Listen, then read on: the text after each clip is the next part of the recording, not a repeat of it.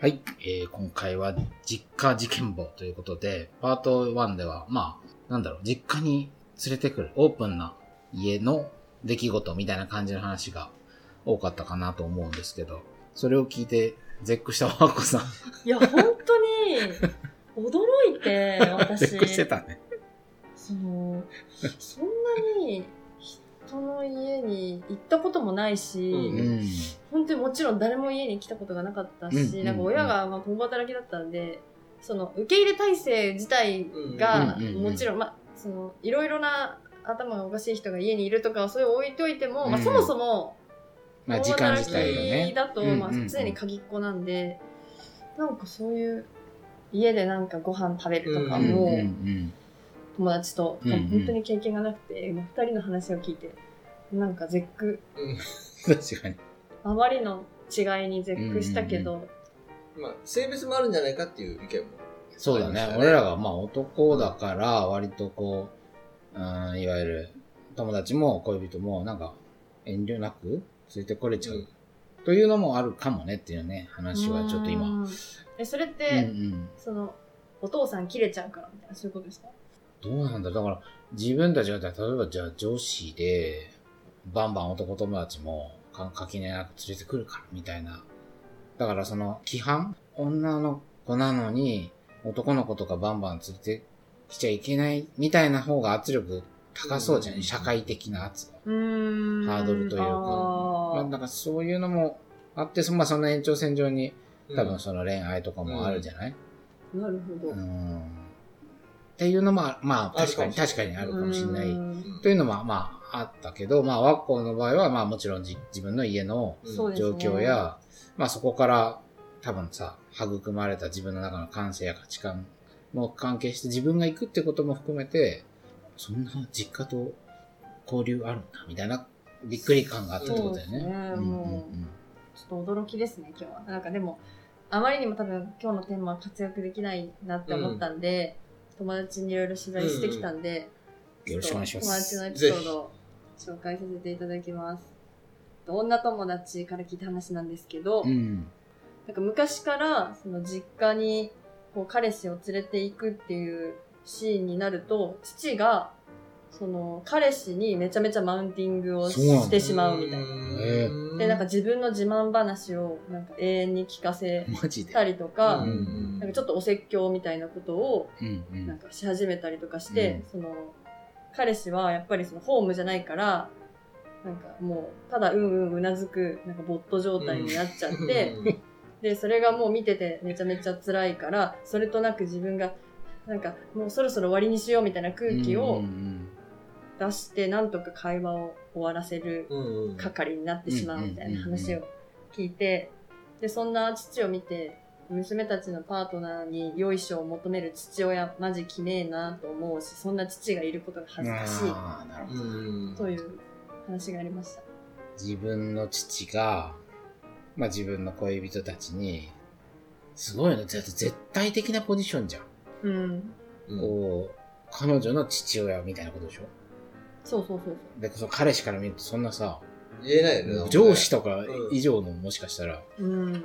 強いポジションみたいな、マウン マウントや説教してくるでしょそう。普段そんな人ではなないってことなのかねい。や、でも、うんその友達曰く、割とその、なんか家事とかも一切やらないし、家でずっとテレビ見てて、めゆる拡張版みたいな。飯作れみたいな感じのことうんをお母さんに言ってて、まあ、それを昔から見てるのが嫌だったみたいなことを前言ってたから、割とそのザおじさんみたいな。はいはい。で、そのなんかもう、街相撲感がめっちゃ色濃くさらに出るんだ。そうそうそう彼氏を連れてくると。だからなんか、そうだよね。なんか、いろんなのがなんか見える、嫌なとこが見えるね。その、娘の彼氏みたいなんですよ。なんかう、ん。俺の所有物に手をつけてくるやつみたいなわかんないけどさ。どうなのかねそれよりもっと、マウンティングだから、すごいシンプルに上に立ちたいみたいな上に立ちたいみたいなさ、もう。そういうのが出てそうな感じもするけどね。どういうことなんですかね。でもなんかその、今はその人の妹さんの夫もうん同居してるらしいんですけど、なんか夫にも結構そういう絡みをしてるみたいな。あ、夫そのい妹の夫義理の息子みたいな。義理の息子にも、その、お父さんが、マウンマウント絡みしてんだ。やだね。でもなんかそれを結構なんていうの？その夫の方、妹の夫は、割となんか、こう、うまく、ああしらってて、なんかホモソ感がきつはいいはいみたな、はいいはい。そのあことも言ってましあ、た。なるほど。あしらってるのが、そうそうそうそう。ちょっとしんどいっていうか。じゃあうまくあしらっちゃってでて逆にホモソ感が出ちゃってるあー出ちゃってるみたいね。な。なんか、わかるわかる。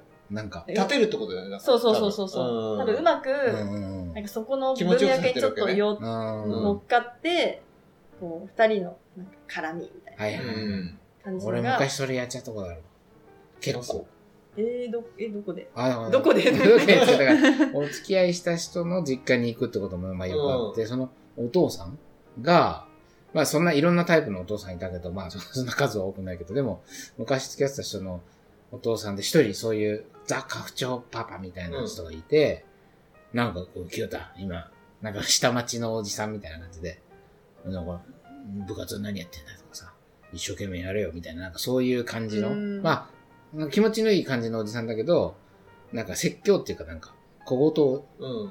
なんか人生のなんか、心構えみたいなことをよく、うんあの、解かれてて、で俺もなんか割とそのさ、おじさん転がしっていうかさ、うしょ正直ちょっとそういうのが若干得意なところもあるから、うんうんうん。こう、下にいるというポジションは必ず守りつつも、ちょっと失礼な、可愛げのある絡み方とかさ、ちょっといい感じにペコペコしたりとかって、なんかちょっと正直やっちゃうのよ。うんうん。そうするとこう、すごいこう、気持ちよくさ、なって、おお父さんが。で、うん。周りがさ、ハラハラさ、あそんなもう、き清田くんもそんな、ねえ、に、あんな言わないのお父さんみたいな。うんうんでも、いや、清田もう、男同士の語り合いだみたいな感じの空気になっちゃってさ。うわで俺も別にさ、いやいや、全然全然楽しいっす、みたいな、うっす、みたいな感じになって、多分そういう感じだったんだろうなってうん今思うと。そのその時そういう意識はなかったけど、そのなんか、嫌な感じのホモソ感が出ちゃっててー、うん周りの女の人たちが呆れつつ止めるみたいな、なんか、多分そういう感じだったんだろうなってのが今、今の話を聞いて、行く側からしたらさ、やっぱりでもさ、うんしょうがないよね、それはね。気に入られようと、まあね、そうししちゃうよなきゃ。しなきゃいけないだろうしさうん、ごく自然な反応のような気もまあまあ、そうだね。するけどね。でもまあ確かに確かに。ある意味やな、ホモソ感が出ちゃうっていうのはうんなんか、わかる気がする。そまあそれ以外やりようがないもんね。そうそうだよ確かに。うん。でもなんかそういう親をう、ん。その恥ずかしい親を、うなんか人に見られるのってマジ屈辱じゃないですか本当嫌ですよね。確かに、そのね、そうだね。お父さんは、まあその家で言うとお父さんは気持ちよくなってるかもしれないけど。なんかそのね、なんか若者にさ、ね説教して気持ちよくなってる父とかを恥ずかしい。見たらもう嫌ですよ。ねうんしかもその時のお父さんはさ、家庭でのお父さんに、なんかその社会でのおじさん感が乗っかってる感じするよね。うん。家の中のお父さんの嫌な感じと、多分なんか会社の上司としての顔とかは、あーみたいな身がさ、うんなんか、しかも、それは女には分かんないみたいなさ、そうだね。そういうこと言いそうじゃない？しかも酒とか入っちゃうとさ、うん飲めみたいなさ、あダリー。ダリーな。あ、なるほどなるほど。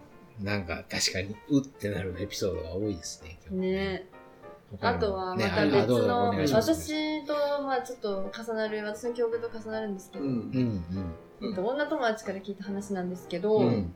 えっと、その人の自体のお家はすごい家族が仲いいうん。お家なんですけど、うん。なんか付き合って家に遊びに来たパートナーが、まあ、歴代結構なんかお母さんがと離婚お母さんが離婚していないとか、うちと同じみたいにあの不仲とかそういうなんか人が多くて、うん。うん。その仲いい家族に初めてこう遭遇して、うんうんうんなんて言うんだろうこんな家ってあるんだみたいにカルチャーショックをなんか受けちゃってこのうちの子供たち愛されてるなみたいになんかしみじみと言ってるのを見てちょっと悲しくなったりうん。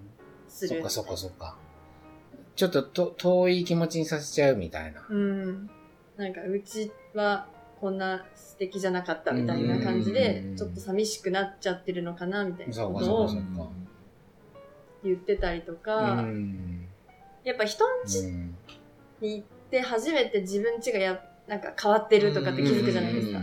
私もそうなんですけど、なんか小学校の時に友達の誕生日パーティーに呼ばれて、うん。なんか土曜日に友達ん家に行ったら、その家のお父さんとお母さんがなんかこう一緒に準備したりとかして、うんケーキとか作ったりして、でみんな友達をたくさん呼んで、こう、プレゼントとかうん。交換して、みたいな、すごい楽しい会を催してて、私はすごいカルチャーショックを受けたんですよ。うんうんうんうんまさに、こんな家ってあるんだみたいに思って、うんで、家に帰ってから自分の母親にそれを言ったら、うん、めちゃめちゃキレられて、うんうんもう誕生日を祝うみたいな無駄なところに金を使う家族はバカだから、みたいな感じでめっちゃ説教された上に、うん誕生日とかもしかして祝ってほしいと思ってんのみたいな感じで。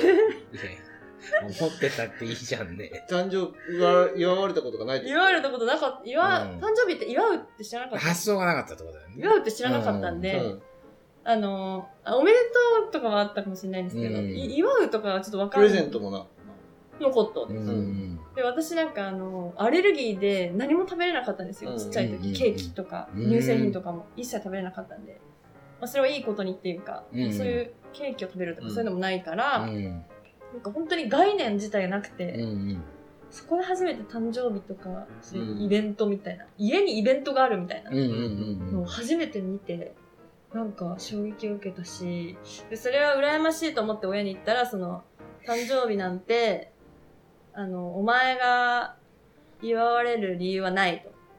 育ててあげてるこっちをねぎらうべきだみたいな感じで、この日に産んでいいただき、この日まで育てていただき、ありがとうございますって 言えみたいな感じで、ぶち切れられて、いや、小5、小5の時。ギャラ期待だよねそうだよね。それは。え、でもだから、でもそれ以来、でもちょっとなんか、一理あると思ってしまって、私も。うんうん、まあまあ、そっかそっか。なんだろう、確かに生まれただけなのに、その日に。まあまあ、うん。まあなんか、なぜ祝うのだろうみたいなのをうんなんか説明できないことに気づいて。うんまあ、あれか、だから虐待っていうのも大げさだったけど、その、祝う側からしか見てないから、うんうんうん。ね、それは変で、変なんじゃないかって思うけど、うん。そうなのまあそ、そちらはそちらの理屈があるっていうことなのかな。まあまあ、そうだよね。まあ確かにね。まあでもまあ、まあまあまあ、他のうん家で、あれ？ってなったわけだよね。まあ、宗宗教とかね、絡んでるとそういうことってよくあるような気はするけど、確かに確かに。うんだからひ否定はできない。まあ似たようなもんですよね、でも。うん。まあまあ家族一個一個がね、何らかの。マークさんやっぱ母親得意ね。いや、ちょっと結構、うん。自分という名の宗教に入ってるみたいな感じだったんで。んそうだよね。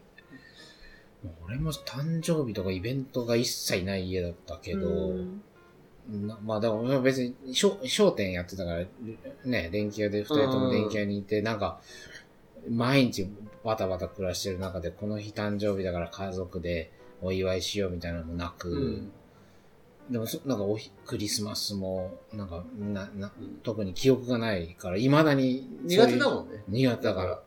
だから、は晴れが苦手っていうのは、うん多分そういう、毛しかない。うん毎日毛、みたいな。うん。正月とかもなんか、改まってどうっていうのもなんか。学生の時とかも、だから、プレゼントとかもあげたことないんでしょ？ないない、誕生日プレゼントあげたことも、別にもらいたいとも思うこともなく。私も親の誕生日とか知らないもん。まあ確かに、俺もずっとあやふやだった。親の誕生日って知らなくない？親の年齢若干、あやずっとわかんなかったし。うん。誕生日も。うんうん。で、俺ははっきり妹と、一回お母さんの誕生日プレゼント買いに行ったの。うん小学生。自分が中小学生、うんまあ妹6個下だからだいぶちっちゃいお年玉みたいな金貯めたやつでさ、二人で多分なんか3000円ぐらいかな。で、なんか駅前でなんか、ネックレスかなんか買ったのうん。頑張って、小学生かなんか、なんつうの、ああいうアクセサリー屋さん行って、うん。で、お母さんにさ、それあげたらさ、何これみたいな。全然喜ばねえの。トラウマになるよ、それ。トラウママジ。本当に今でも、未だに忘れられないんだけど。怖いな。まあだから、それはね、3000円ぐらいの、チャッチーネックレスを小学生の子供が買ってきたんだと思うんだけ素ど。直なんだね、お母さんね。まあまあそうだね。それは、とにかく素直すなんだ、ね。ごいの、ビビーイングしかないみたいな感じの人なんだとは思う。それは確かにそうなんだけど。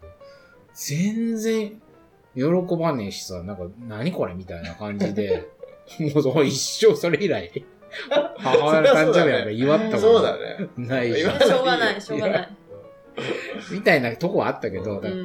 その点はね、似てる、あなんかね共通点あるけど、でも、まあ、全然違うとこもあって、それ、家庭というのはあれですね。ら影響を受けていって、で、うん結付き合ったり結婚すると、そこのスタイルウォーズっていうかさ、そうなんで発すよするわけじゃんそうだね。いや、だから本当にそ異文の、化交流っていうかさ、そう、そうですよね、うんまさに。うんやっぱその家族仲いい系人間う。うんん。とは多分付き合えない。まあそんなこともないと思うけどね。だからお互い、あ、そう、そうなんだっていうふうにお互い思えれば、う。うんん、あまあ確かに。の、別にっていう、思うけどね。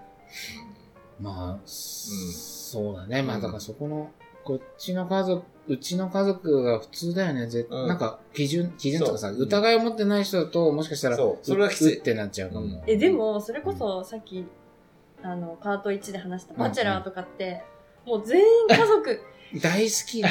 そう、なんていうの、なんか、すごいもんね。家族に会ってみたいですし、うんうんうんみたいな、うんもう家族に、あの、会って仲良くなる前提で前提物語は進んでるし、なんか、こういう素敵な人が育ったのは絶対に家族の愛を受けたからだと思うし、うんみたいなのを当たり前のようになんか、そこに、いや、そんなことないからみたいな言う人はいないというか、ん、今田耕司ああ、そう、それこそ今田っけ。浩二が、なんか、歯並びが綺麗な女の人に対してのコメントで、なんか、こんなに歯が綺麗に見えるってことは、親の愛情を受けてきたに決まってるみたいなことを、本当終わってるよなんかね。言ってて、親に愛された人は歯並びがいいって。的なことを言ってますす。ごいこと言うよねすごいよ。でもなんか、指原さんがそこでなんか、あの、歯並びとうん親の愛情を結びつけるのやめてもらっていいですかうんみたいな感じで、明確に、こう、ちゃんしっかりとね、しっか突っり。込んでくれたからよかったですけど、でもなんかそういうのあるじゃないですか。だから、こっちとらその、うんうんうんうんちょっとやばい親に育てられてうんうんるから、その、そういうバチェラー的な世界観の人から見たらうんもうやばい人なんだってことになるじゃないですか。ん逆を言うとという。まあそうだよね。素敵な家に育ったら素敵な人になる。ってことはみたいな。やばい家に育ったらもうやばい人ってことになるじゃないですか。並びもね。歯並びも悪いわ、人ま間性もや今ばいわ。だ理論で言えば。そう。ってなっちゃうもんね。そうそうそうそういや、でも、でもやっぱりその、ああいう今だ的な、バチェラー的な家族感を持った人は、それなりにマジョリティっていうのも怖いよね。いや、そうだと思いますよ。今回のバチェラーやっぱ結構アップデートされた感あったじゃないですか。うんうんうんうん。でもやっぱそこはそうなんだというか、うんそこはもう自明のこととされてるんだなというのはんん悲しかったです。そうだね。そういう、まあ自分地編って言うとさ、うん自分地に、だから誰、恋人なり、配偶者、うんパートナーを連れてくることに対する、まあ、恐怖とかね、うん心配、不安。確かに。それだから、親だけじゃなくて兄弟とかもあるかもしんないしね。あったな。えっ、と、両親の娘さん、はい。30代女性、はい、の、ありがとうございます。先輩と娘さん。ちょっと長いので、うん、うあの、ん。適宜ちょっと少しずつ切りながら。はい。えー今年の8月のお盆休みにう、ん、下田にある実家に帰りました。うん、うん。そこでの話です。海のね、両親の。漁師の娘さんなんですね。実家のある地域では、えー7月末にお祭りが行われました。うん。えーコロナで3年中止になっていたので、いとこたちをはじめ、地域のみんなが楽しみにえー参加したようでした。漁師たちが朝から晩までみこしを担いで激しくぶつかり合い、最後はみこしを担いだまま海に入って小1時間水中で練り、その後山を登って 神社にみかみこしを奉納するというもので、すごい。すごい。私も子供の頃はうん父や祖父の勇姿を楽しみに見たものだったのですが、うん。結婚してちょっとだけ苦手になっていました。なあ、というのは、最近、地域の過疎化、少子化で、みこしの、えー担ぎ手が減って、うんうんえー既成組や娘婿も参加 OK になったためです。さ、OK になった。うんへー今まではダメだったんだよね。ダメだったうん。その地元本当に地元の人しかダメだっていう。ねで、ど出てっちゃった人も多分参加できなかったんだよね。うわえー、すごい。うん。なるほど。生え抜きしかダメみたいなそうそう。だね。それがめちゃくちゃ嬉しいと喜んで参加する人もいます。あえ私の双子の妹の夫はそのタイプで、4年前は、つまりコロナ前ね、うんで気合を入れて丸坊主になって参加しました。そうなんだ。終わった後はまるでここで生まれ育ったかのように方言まで習得していきましたと。なるほど、すげえな。一方、うん私の夫は根っからのインドア派。うんうん民族学や土着の文化論を読んだり見たりするのは好きなので、うん。うんうん。お祭りへの興味がないわけではなく、写真の撮影なら、俯瞰で見たい。なんでね。俯瞰で見たいけど、みたい写真の撮影なら買って出るくらいなんですが、うんうん参加したいとは1ミリも思わない。うんうんというか、やりたくないという人です。うんで私も夫が参加する姿は想像できないし、参加してほしいなんてちっとも思わないので、実家のみんなに、えー彼はいいよ、やらないと何度も伝えているのですが。これがさっぱり伝わらないのです。おー伝わらない。伝わらない。4年前も散々、次は参加なら鍛えとけよ、なんて言われたのを笑ってごまかして帰ってきました。そして3年、えーコロナがあったので、ある意味穏やかでした。えー今年は仕事の都合で、帰省時期が祭りとはずれていたので安心していたのですが、帰ってみると、祭りの思い出話に花が咲きました。でかいんだね。でかいそう久しぶりの祭りだしね。内容は激しい練り合い。練り合いで、誰がどんな怪我をしたかということ。えー今年は4台救急車が出動したそうか。武勇伝だね。最後には夫に対してみんな口々に、こんな話したら怖くなるか？毎年やってないとダメだ。慣れが大事。早く参加した方がいい。昔は嫁に行ったこの婿は担げなかった。ありがたく思え。なことを言っていました。なるほど。なるほど。祭りをやりたくないという人がいることが心底想像できないんだと思うのですが、断ると安直に勇気がないとか軟弱に変換される感じがどうにももやっとしてしまいます。独特の同調圧力があって困りました。ーといううん。なるほど。えでもさっきのちょっとマウンティングの話と似てません？ああ、そうだね。まあまあ、そうだよね。なんか、男なんだから。男なんだ。しかも。も、そうだよね。心の底から祭りをいいものだと思ってるわけだから。うん、確かになんで担がないのってことでしょ？に。ワイノット。わかんないからね。嫌だっていう人がいるっていうのがさ、まあ、両親の人たちしかもさあお前ラッキーだぞ、みたいな。そう。昔だったらお前みたいな、あの、ち娘婿はねこの娘婿や、この地域住んでないやつは担げ、担げなかったのに、担げるんだぞ、みたいなことで。ラッキーラッキーじゃんみたいな。ってことだもんね。しかも、それさらにこのね、もう一人の、妹の夫はね、ね、妹の夫はもそうう、自分、自分、方言まで習得しちゃってんだから、完全に5に行っちゃったわけ。そうなんだよね。すごいな、それも。その、そのね、結構ね、妹の夫との対比がポイントで、えっとうんちなみに妹の夫は4年前、反った頭で日焼けして、頭が重度の火傷状態になり、すげえな。翌晩、枕にリンパ液のシミができたという、謎。の武勇伝まであり、えあまあでも逆にねそんな無茶苦茶なところまで愛されてるっていそうだよねなるほどね。その手当てをする妹も誇らしげで海外しいみたいな、え全ー、感くもうじがちょっとみたいな。あったっていう。やんちゃな、やんちゃさを競そうだねうみたいな。そうなんだよね。ででさ、その妹の夫って結構ね、このラジオでいろいろエピソード話してるんだけど、すごい保守的で、なんか、だろうな。不調的な価値観の人で、当然のように家事は一切しないわけ。で、娘さんの夫は、ね、え今はもう、えー娘さんより家事分担が多いくらいで、うん。実家に行っても、あれこれ立って働くんだけど、えーそういうところはみんな全く見見てなくて、というかむしろもっと堂々と座り続けて、堂々と座り続ける。妹の夫に負けずに酒のを飲めみたいに 言われるってなるいう、ほど。そういう、いや、確かにそれは、まあ、インドア派の男性には、とてもとても、そう。まあ、もう、ま、ま、男ハラスメントだよね、それ。だけどう。ん男気ハラスメントみたいな感じじゃん。でもまあ確かに、すっごくわわかるというか、まあ俺、東京の下町育ちでさ、もう祭りみたいな地域、あー。祭りがすごい盛んな地域、商店街の、近隣のさ、や、隣八百屋さんとかさ、みんなもう、すごいの。もうねじり鉢巻き、うんうんうん。ふんどし、お祭りみ、みこしめっちゃ担ぐみたいな感じで、なんかまさにその、電気屋の息子うんうん。は、その、なんつうの、軟弱なやつって、金、だからその別に日頃は可愛がってくれるんだけど、祭りとかはもう全然俺も、なんつうのかな。し、心の底で嫌だったから、うんなんか何わっしょいみたいな。うん。何なの、うんせいやみたいな、うん本当にわかんなかったの。しかも、すっごい痛いし、あの、痛いまつ、棒、あの、うんあんじゃん。もリズムが合わないとさ、担ぐやつ重てえしさ、本当にちっちゃい頃からなんか祭りがダメだった。うん怖かったのもんなんか、みんな人が変わっちゃうから。うん。めっちゃ酒飲むし。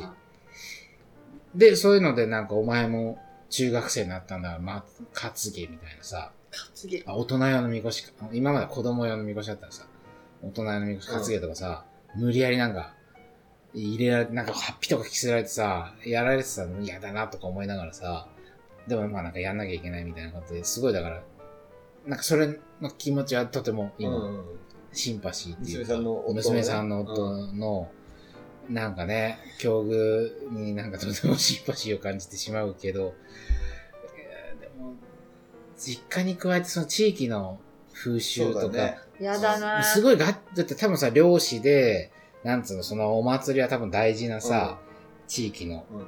昔からさ、わかんないけど、うん。五穀豊穣みたいなさ、なんかその、そうだね。そういう生きていくこととさ、多分結びついてる、漁漁師にとってては。うん。でさ、なんか奉納みたいな意味合いもあるわけじゃん、多うん分だから。うんうん。海に。海に見こしとか全く意味わかんないけど、確かに1時間寝る歩くわけだからね。全くわかんないけど、でもう、んすごく大事なイベント。うんなんだもうまあ、なんとなくわからんでもない。っていうところで男が担ぎ手になってさ、こう、竹々しい感じがいいんだよっていうことで育っ、生きてきたお父さんがさ、ね、次の次世代のさ、娘婿たちがさ、担いでくれて、それは嬉しいだろうしそうだね、頭大やけどしてまでこいつは担いだんだっていうのは武勇伝何度も、まあ、わからんでもないけど、ききつい、きついとしか言いようがないよね。尊重してほしいよね、でもね、そのさ、イインドアでさ。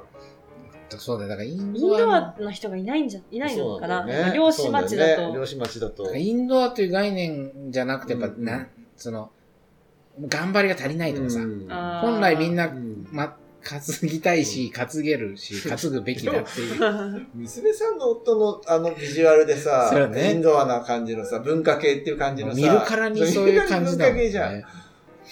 それ強要する、よく強要するなって思うけどね。確かに。でもやっぱ、共通点は男ってことしかないですね。そうだだよね。すごいですね、もう、なんか解像度がめちゃめちゃ荒い。ピクセルぐらい。担ぐ男と担がない男ぐらいのピクセルしかまあ、ない。担げるんだから、担ぐでしょみたいなことだよね。そうだよ、ね。許可されてるんだから。まあ確かに、でも自分家に、そういう、ほら、なんか愛の里でもさ、うん。バレリアリティバグに足ばっかしてるけど、時間大丈夫？いや、もうちょっと大丈 愛の里でもさ、ほら、韓国出身の男性がさ、夫。うちは、あの、いたじゃん。なんだっけ、ターボうん。うん。うんうちはほら、韓国の、うんしかも長男だから、うんすごくそのあー、麹が多いとかさ、女の人がすごい準備しないといけないみたいな。しないといけないってすごそうだったよね、あれね。すごそうですそうよねいう、まあ、伝統というか、うん風習というか、習慣というかが、まああって、それは、なかなか動かせないと。うん。だから、自分が結婚する相手は、やっぱそういうことを理解した上で、うんもちろん自分としては最大限サポートも守ったりもするし、するけど、でもそういう家であるということは、あらかじめ分かってもらわないと困るっていうようなうんコミュニケーションを取ってたじゃん。だからそれは、まあ、もしかしたらさ、その家族の人柄とか、そのか家族っぽい習慣だけじゃなくてさ、なんか、その、い親戚一同みたいな。うんそうそう、家みたいなのとか、うんなんか地域とかさ、なんか入ってくると、よりなんか、そうだね。だね。しかも、渡ってきてるわけだからね、こっちに。こうまあそう日本に、日本に来てるわけだから、うんうんうんそそういうのもすごい強そうじゃない、そうだうんね。そこはだから尊重しないとっていう本人なりに、俺もあれ見たけど、まあでも気を使いながら言ってるなっていうふうには思った、ね。ねうんあの人はね、うん。すごい気を使って言ってたけど、言う方がフェア、フェアだなと思って、うんうんうん。そうだね。それは。うん、だって、あれは多分言わないもんね。え多分そうそうそう。確かに確かに。普通、普通っていうか、うん。結婚した後に、いや、そうそうそういうもんだから、うんうんね。お前も、だだってみんな嫌がるに決まってるもん、そんなの。そうだよね。そりゃそうだ。じゃあ私も、うん。もし愛の里に出たら、うん最初にあのうちの母親がちょっと電車でナプキンを変えたりする親なんですけどみたいなこと言った方がいいんですか？フェアなのかな？まあ、フェアといえばフェフェアア、フェアといえばフェアかもしれないし、まあそこから何かが開けるかもしれないね。ワッコの母親が、その、はい。